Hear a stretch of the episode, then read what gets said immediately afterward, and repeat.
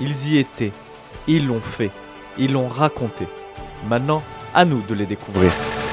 Aujourd'hui, je vais vous parler du détroit de Magellan et de Dieppe. Commençons par le détroit de Magellan. Passage maritime entre l'océan Atlantique et l'océan Pacifique au sud de l'Amérique. Magellan découvre l'entrée de ce bras de mer en octobre 1520 et débauche peu après dans l'océan Pacifique.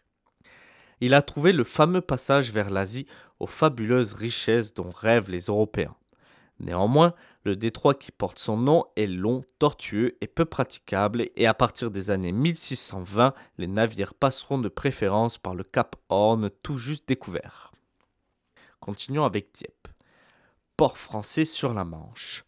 Place aux corsaires du roi.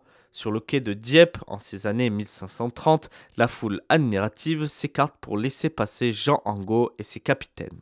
L'armateur dieppois possède une importante flotte qui lance contre les Espagnols et les Portugais avec l'autorisation du roi François Ier.